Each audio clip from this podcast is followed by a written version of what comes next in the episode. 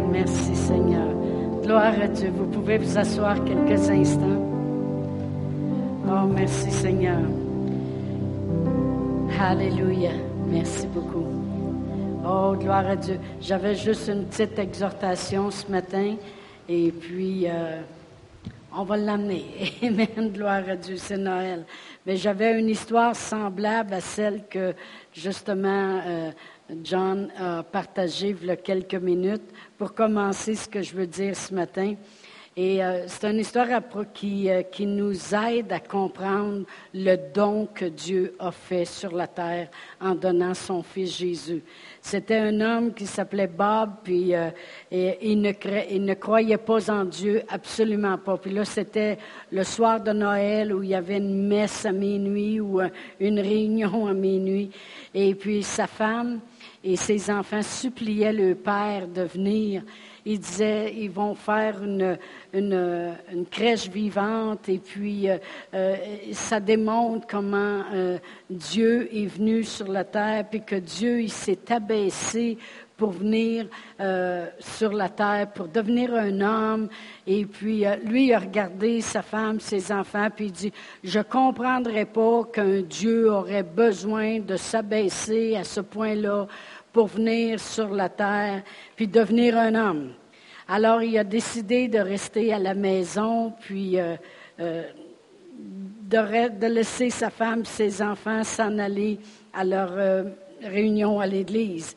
Plus tard dans la soirée, il entendait du bruit, puis il me semble qu'il avait l'air de vanter pas mal. Alors, il est allé à la fenêtre, puis il a vu qu'il y avait beaucoup de vent qui soulevait la neige, puis il y avait beaucoup de bruit qui se passait près de sa grange. Alors, il a décidé de mettre son manteau, mettre ses bottes, sortir dehors, puis de s'en aller. Puis il s'est aperçu que près de la grange, il y avait des outardes sauvages qui, euh, qui étaient, qui, qui, étaient là, puis qui, qui, se débattaient, puis toute une éloignée de l'autre, puis il avait l'air à chercher leur chemin parce que là, il y avait du vent, puis et, puis et, il entendait tout ce bruit-là, fait que il a voulu essayer de les aider. Et puis il a ouvert les portes de la grange, puis euh, il essayait de les, il en arrière, puis il essayait de les pousser, mais les, les outardes étaient toutes euh, affolées, puis ça s'en allait sur un bord, puis sur l'autre, puis il dit, si ça continue, ils vont mourir comme ça. Il tournait en rond, puis il cherchait. Alors il a pensé, je vais prendre du grain, et puis je vais mettre du grain à terre, ils vont suivre la nourriture. Et puis euh, il a essayé de mettre le grain, mais le grain revolait, puis quand même, quand tombait à terre, ça pas, les, les, les outardes étaient tellement affolées, puis apeurées, que ça courait d'un bord puis de l'autre, ça volait partout. Alors lui en avait des outardes qui étaient domestiques dans sa grange, qu'il a pensé, il a regardé ça, il a dit, lorsqu'il regardait les, les outardes affolées, il a dit, si je serais un outarde, je pourrais lui montrer comment rentrer dans la grange. Puis là, il a pensé, bien justement, j'en ai. Fait est allé en chercher une dans la grange, puis il l'a mis avec eux autres en arrière, puis elle a comme passé entre eux autres, puis elle, s'en allait dans la grange parce que c'était son état euh, habituel.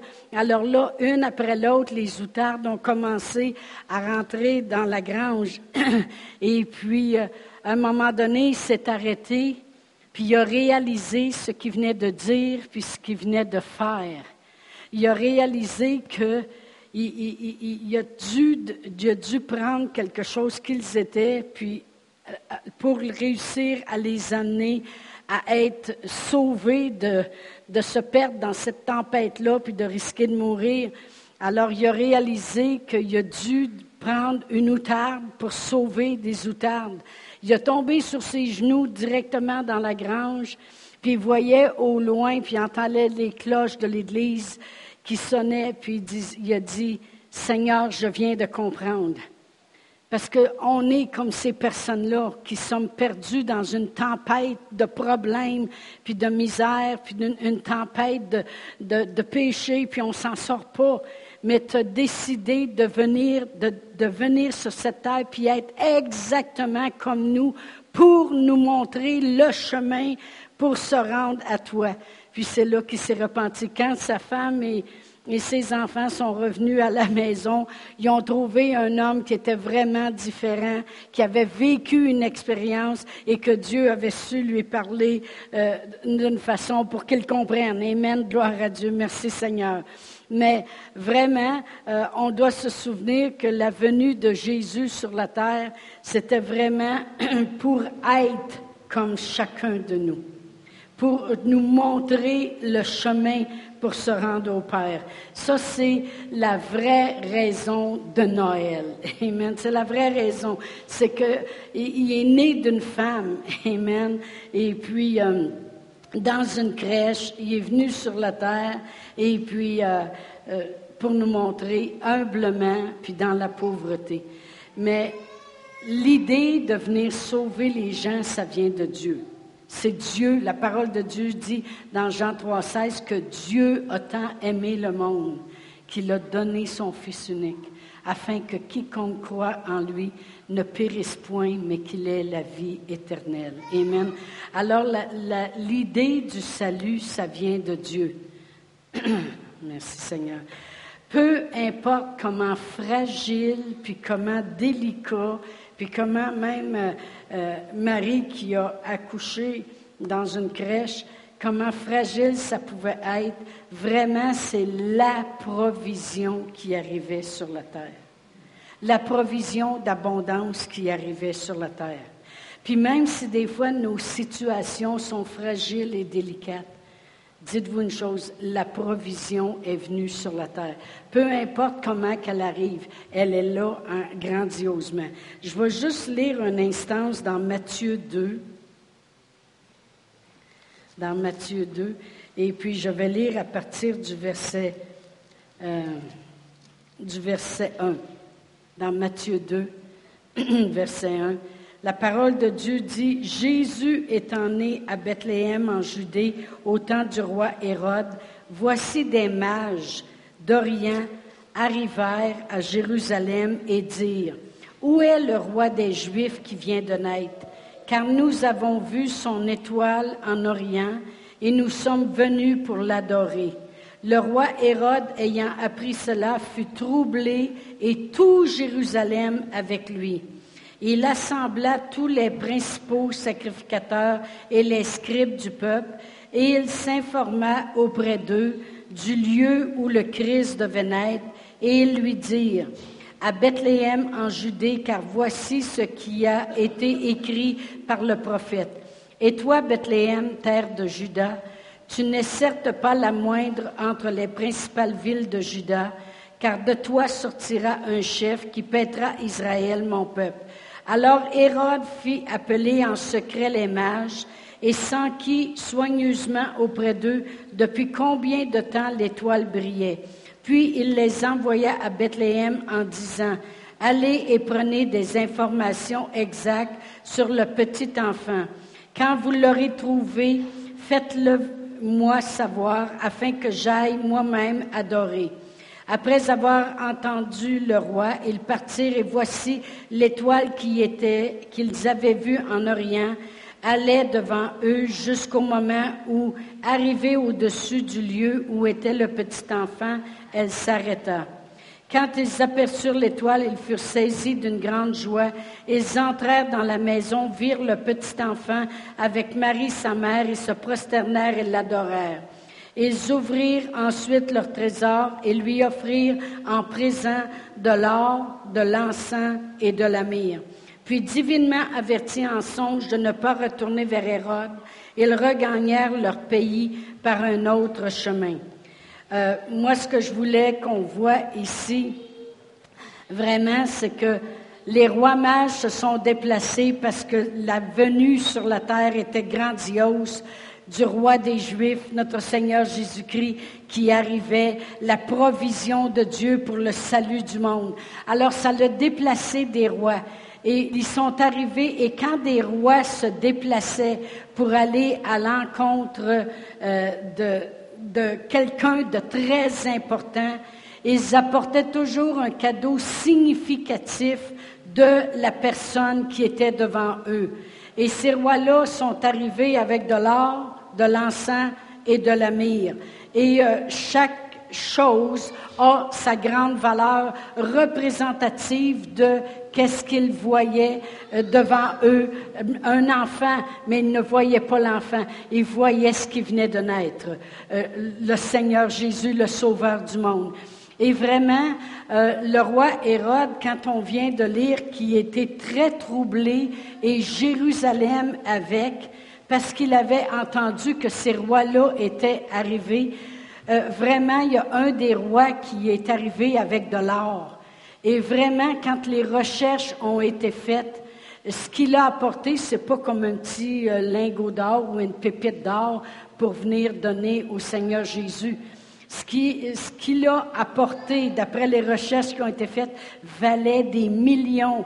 Et non seulement le roi mage était là avec ses millions, mais vraiment, euh, il y avait une armée avec lui pour protéger l'or qu'il amenait. Alors quand le roi Hérode a entendu dire que les mages s'étaient déplacés, puis qu'il y avait même une armée qui était là pour protéger euh, il, a, a, craint, puis ça dit, toute Jérusalem aussi avec a, craint, parce qu'il se demandait qu'est-ce qui est en train de se passer pour que tant de déploiements soient faits. Euh, pour qu'il y ait même une armée qui suive eux pour venir faire une présentation puis une adoration à celui qui vient de naître. Et vraiment, euh, la panique était prise, autrement dit. C'est pour ça qu'ils ont fait venir devant lui, et puis il s'en est enquis en disant euh, Qu'est-ce que vous êtes venu faire vraiment? Qu'est-ce qui se passe ici? Et lorsqu'ils ont dit Ah, c'est le roi des Juifs qui vient de naître, et nous sommes partis de l'Orient pour venir l'adorer. Il a eu vraiment peur. Amen.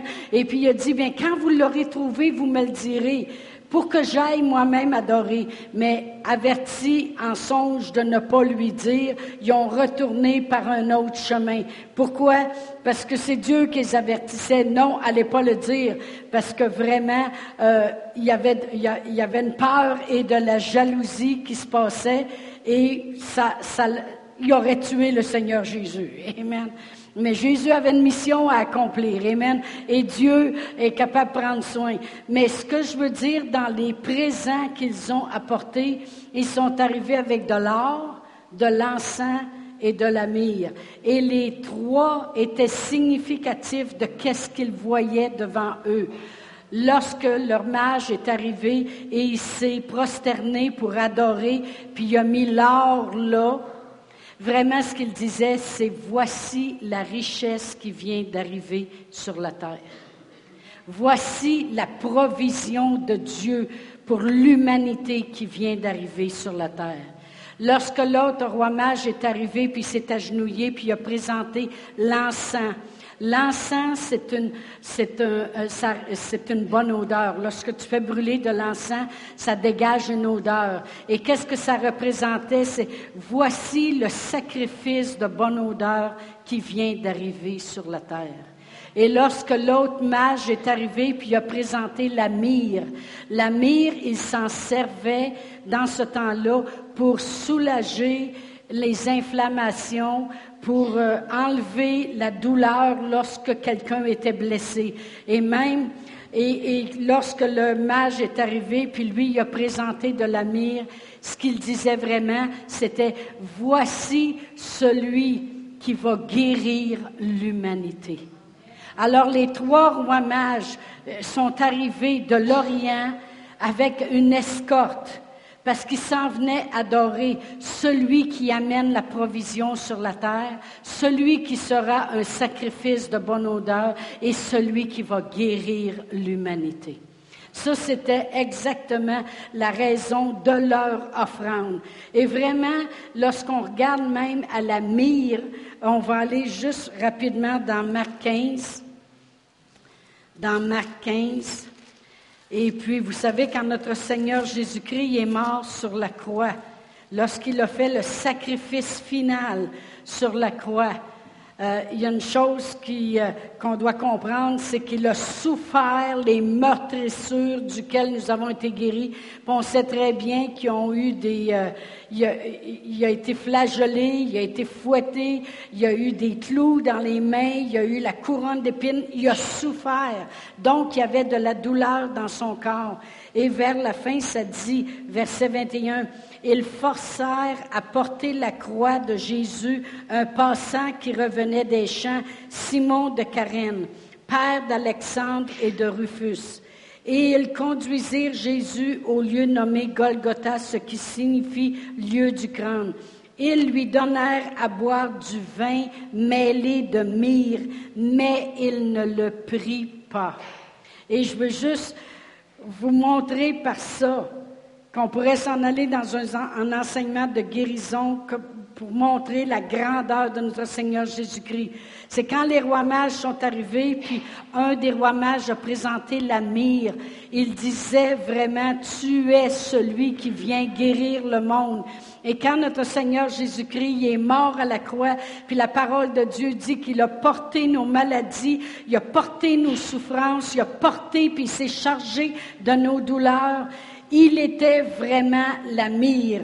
Il était vraiment le guérisseur. Parce que lorsqu'ils ont voulu y présenter justement de la mire pour soulager son corps, il l'a refusé parce qu'il est lui-même la mire. Il est lui-même le guérisseur. Merci Seigneur. Gloire à Dieu. Il l'a refusé parce qu'il dit, je n'ai pas besoin de prendre quelque chose dans le naturel quand je suis moi-même celui qui guérit le monde. Merci Seigneur pour la provision que nous avons eue il y a 2000 ans passés lorsque Dieu a pris soin d'envoyer le pourvoyeur, celui qui prend soin de tous nos besoins. Amen. Je veux juste terminer en vous lisant euh, un éloge, si vous voulez, on peut l'appeler comme ça. Ça a été pris du livre de Marc, Max Lucado et c'est euh, Bob, Bob Gass qui, a, écrit cet éloge-là de la façon qu'il a vu la naissance de Jésus. Ça dit, le sol est gelé, l'herbe est rare, les toiles d'araignée pendent au plafond. Marie contemple le visage de son Fils, son Seigneur, sa Majesté. À cet instant, personne au monde, excepté cette jeune femme, ne peut mieux comprendre qui est Dieu et ce qu'il a fait. Elle se souvient des paroles de l'ange qui disait, Son règne n'aura pas de fin. La majesté dans un milieu ordinaire, la vertu dans le fumier et la sueur, le divin venant au monde dans une étable. Ce nouveau-né avait un jour dominé l'univers. Ses habits d'éternité se sont changés en haillons, le trône doré abandonné pour un enclos de moutons crasseux les fidèles anges remplacés par des bergers. Pendant ce temps-là, la ville bourdonne, ignorant que Dieu visite sa planète. Jamais l'aubergiste n'aurait cru qu'il venait juste de jeter dehors Jésus, Dieu, dans le froid. Et si on avait annoncé que le Messie était blotti dans les bras d'une adolescente, aux environs de leur village, tout le monde aurait éclaté de rire. Tous étaient trop occupés pour s'en soucier. Mais ceux qui ont manqué l'arrivée de Sa Majesté cette nuit-là ne l'ont pas fait par malveillance. Non, ils l'ont manqué parce qu'ils ne le cherchaient pas. Je voulais vous exhorter vraiment ce matin à chercher le roi des rois, le Seigneur des seigneurs, à rechercher ce qui a été fait il y a 2000 ans passés, mais le rechercher d'une telle façon pour venir à la place de comprendre la grandeur de la provision de Dieu pour l'être humain. Jésus s'est fait homme comme nous pour que nous devenions comme lui. Amen. Et nous sommes devenus comme lui, puisqu'il il est tellement devenu comme nous que la parole de Dieu dit qu'il s'est fait pauvre de riche qu'il était, pour que nous, on devienne comme lui, que par sa pauvreté, on puisse être enrichi. Jésus devenait comme nous pour qu'on devienne comme lui. La parole de Dieu dit qu'il a souffert nos maladies pour que nous, on puisse avoir la guérison. Il est devenu comme nous pour qu'on devienne comme lui. Alors, 2017 va commencer bientôt. Amen. Puis de plus en plus, je veux rechercher ce miracle divin pour qu'il prenne place. Amen infiniment au-delà dans ma vie, dans la vie de ma, descendance, dans la vie de cette ville, dans la vie des gens ici dans l'Église. Puis tous ensemble, on peut croire, Amen, que de plus en plus, on va comprendre la provision qui a eu lieu il y a 2000 ans passés. Amen. On va se lever debout. Gloire à Dieu. Merci Seigneur. Puis je voudrais prier pour chacun de vous en cette journée de Noël. Amen. Euh, je peux vous souhaiter un joyeux Noël. Je le fais aussi d'ailleurs. Joyeux Noël à tous. Et tantôt, on va avoir euh, quelqu'un qui va venir chanter pendant que je veux que les gens se donnent la main. Amen. Gloire à Dieu. Puis laissez-nous le temps, Pasteur Réal, de passer chacun de vous. Amen. Mais, mais je, je veux plus que ça pour vous. Je veux que lorsque vous cherchez, vous cherchez le Seigneur Jésus. Parce que même, si on connaît le Seigneur, même si on est sauvé depuis euh, des, certains temps, des temps différents, euh, il y en a que ça fait 10 ans, 15 ans, 2 ans, un mois, peu importe, on doit toujours le chercher. Toujours. Toujours le rechercher. La parole de Dieu dit, or la foi sans la foi, c'est impossible de lui être agréable, car il faut que celui qui s'approche de Dieu croit que Dieu existe et qu'il est le rémunérateur. Autrement dit, que ça vaut la peine. Amen. De ceux qui le cherchent. Ça veut dire qu'on n'arrêtera jamais de le chercher. Et puis, j'ai bien aimé cet éloge-là de cet homme-là, parce qu'il y en a qui l'ont cherché cette journée-là. Les rois mages, les bergers l'ont cherché. Mais nous autres, passons pas à côté. Recherchons-le continuellement. Je veux prier pour vous, puis après ça, on va faire une prière ensemble. Amen. Père éternel, dans le nom précieux de Jésus, comme autorité dans cette Église, Seigneur, je bénis les gens ici ce matin, Seigneur. Père éternel, pour que ce soit des temps de rafraîchissement et d'amour dans leur famille, Seigneur avec le leur, Seigneur. Que ce soit des temps de réjouissance, Seigneur, au nom de Jésus. Et Père éternel, je les bénis, Seigneur. Ils sont bénis dans leur aller, bénis dans leur retour, bénis dans les choses qu'ils font. Père éternel, que la provision vienne et que ta protection divine soit sur chacun d'eux. Au nom de Jésus, Seigneur, que ce soit des grandes réjouissances dans leur famille et amène les dialogues afin que ce soit des dialogues d'amour et de paix, Seigneur, et de reconnaissance, Seigneur, devant notre Sauveur qui est fêté, si vous voulez, aujourd'hui. Amen. Gloire à Dieu. Et si vous voulez, on va prier ensemble. Parce que la parole de Dieu nous dit que si on le confesse, le Seigneur Jésus, c'est quoi confesser Jésus? C'est reconnaître qu'il nous a sauvés. Amen. C'est reconnaître que le plan de Dieu est parfait pour nous. C'est reconnaître, Seigneur, je le dis avec ma bouche, que qu'est-ce que tu as fait, c'est extraordinaire. C'est reconnaître le Seigneur Jésus. La Bible a dit, tu seras sauvé. Que tu meurs dans 50 ans d'ici ou dans 5 minutes, tu t'en vas au ciel pour l'éternité.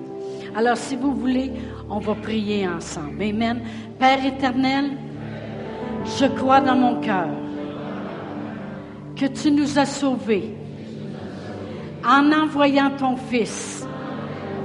Jésus, la provision. Jésus qui s'est fait homme, comme nous, pour nous sauver, afin que nous devenions comme lui dans l'abondance. Seigneur Jésus, je te fais le sauveur de ma vie. Amen. Gloire à Dieu. Si vous avez fait cette prière-là pour la première fois ce matin, vous viendrez ici plus tard ce matin, tantôt, et puis on va vous donner une Bible. Amen. On ne veut pas vous attacher nécessairement à l'Église, malgré que c'est un bon endroit, mais on veut vous attacher à la parole de Dieu. Amen. Alors, pendant que Martine va chanter euh, son, un chant, de Noël, je voudrais que chacun de nous, on prenne le temps de se donner la main ce matin et de se souhaiter euh, chacun de nous un joyeux Noël. Amen.